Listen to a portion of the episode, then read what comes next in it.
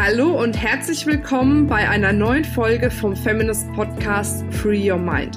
Du möchtest beruflich und privat auf die nächste Ebene kommen?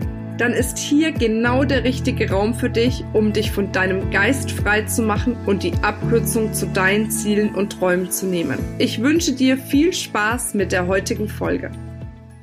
Hallo, ich grüße dich zu einer neuen Podcast-Folge.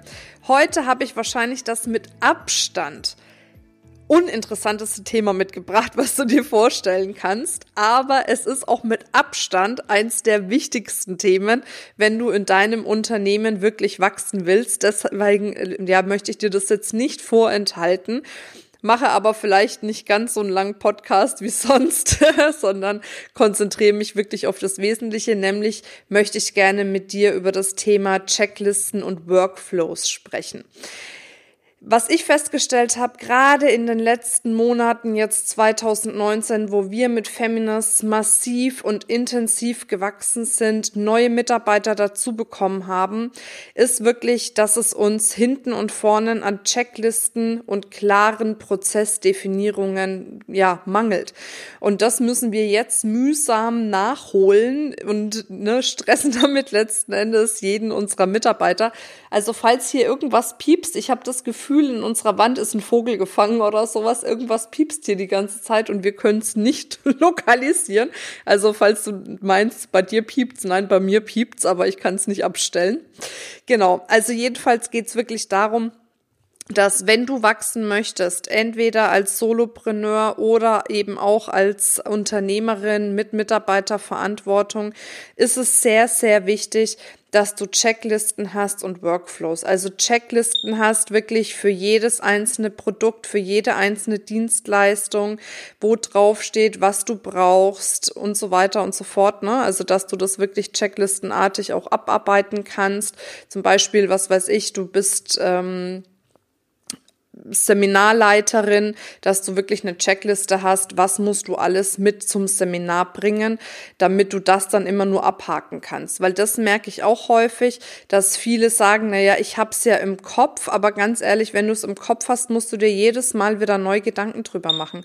Viel, viel besser ist es zu sagen, ich mache einmal eine Checkliste fertig für das Thema, was passiert, wenn ich auf ein Seminar fahre, als Beispiel, oder was passiert, wenn ich auf eine Geschäftsreise fahre, welche Checklistenpunkte brauche ich dafür, um die dann, wenn es soweit ist, nur noch abzuhaken. Und bei einem Workflow ist es ähnlich. Bei einem Workflow geht es noch ein bisschen tiefer ins Detail, wirklich zu sagen, wenn zum Beispiel Kunde XY sich meldet mit einer Anfrage. Was passiert dann? Also wer bekommt die Anfrage zuerst? Wohin wird sie geleitet? Wer antwortet darauf? In welchem Zeitraum wird darauf geantwortet? In welcher Form wird darauf geantwortet? Was passiert, wenn der Kunde alle Antworten hat?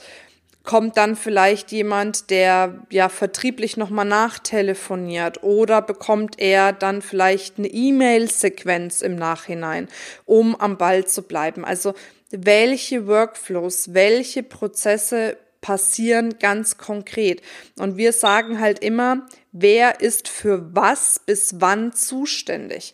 Ne? Und das dann wirklich in einem Workflow runterschreiben. Für jedes einzelne Produkt, für jede einzelne Dienstleistung, egal ob es ein Freebie ist, ob es was kostenpflichtiges ist, egal für was, mach dafür auf jeden Fall so ein Workflow und es ist auch egal, ob du den jetzt als einzige nutzt gerade. Das ist völlig irrelevant, weil du hast mit so einem Workflow zwei Vorteile. Das erste ist, du kannst ganz schnell, wenn du vielleicht mal ausfallen solltest, jemand anderem diesen Workflow übergeben und er kann dann für dich das mitarbeiten. Da müssen wir, wenn wir Solopreneure sind, immer damit rechnen, dass wir vielleicht mal ausfallen oder dass irgendwas ist. Und dann haben wir keinen, der unsere Arbeit übernehmen kann, weil wir selber uns ja nicht diszipliniert haben, unsere Workflows aufzuschreiben.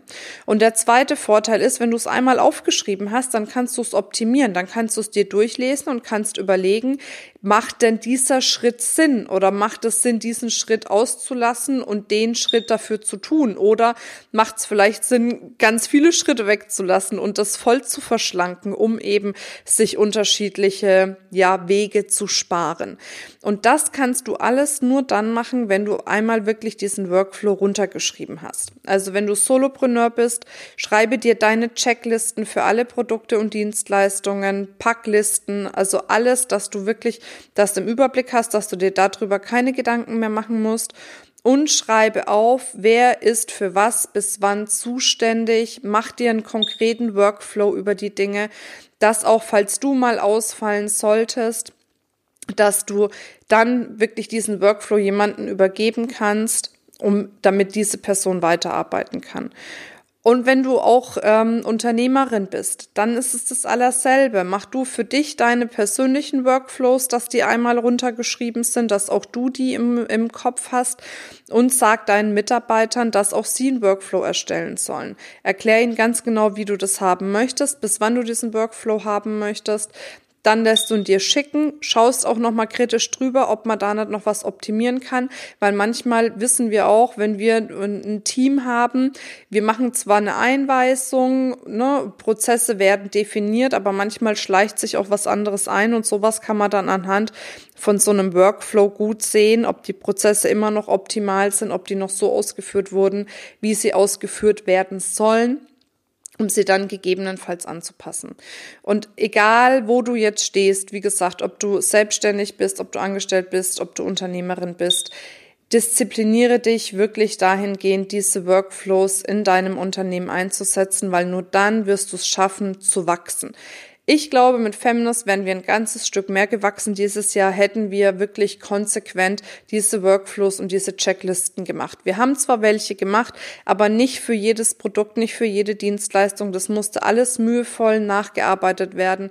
Wir haben auch teilweise natürlich ein bisschen Lehrgeld bezahlt. Neben dem Lehrgeld haben wir vielleicht auch mal die ein oder andere Kundin gehabt, die sauer war, weil vielleicht was nicht funktioniert hat, weil die neuer Mitarbeiter die Information nicht hatte. Und das kann kannst du dir alles sparen, wenn du wirklich frühzeitig damit anfängst und dir jeden Tag einfach mal eine halbe Stunde, vielleicht auch eine Stunde Zeit nimmst, um diese Prozesse mal runterzuschreiben. Ganz diszipliniert trag dir das in deinen Terminkalender ein, mach mit dir selbst dann schon fix, dass du wirklich dir die Zeit nimmst, um diese Prozesse runterzuschreiben. Ich leg's dir wirklich ans Herz, wenn du dabei Unterstützung brauchst, melde dich jederzeit auch bei uns. Du weißt vielleicht, auch wir unterstützen selbstständige Frauen, Frauen, die wirklich ein Unternehmen aufbauen wollen, dabei, dass sie Step by Step die richtigen Schritte gehen. Also auch wenn du da Unterstützung möchtest, melde dich super gerne bei uns, damit du da auch für dich aufs nächste Level kommen kannst. Jetzt wünsche ich dir eine wundervolle Zeit. freue mich drauf, wenn du beim nächsten Mal wieder dabei bist. Bis dann, deine Marina.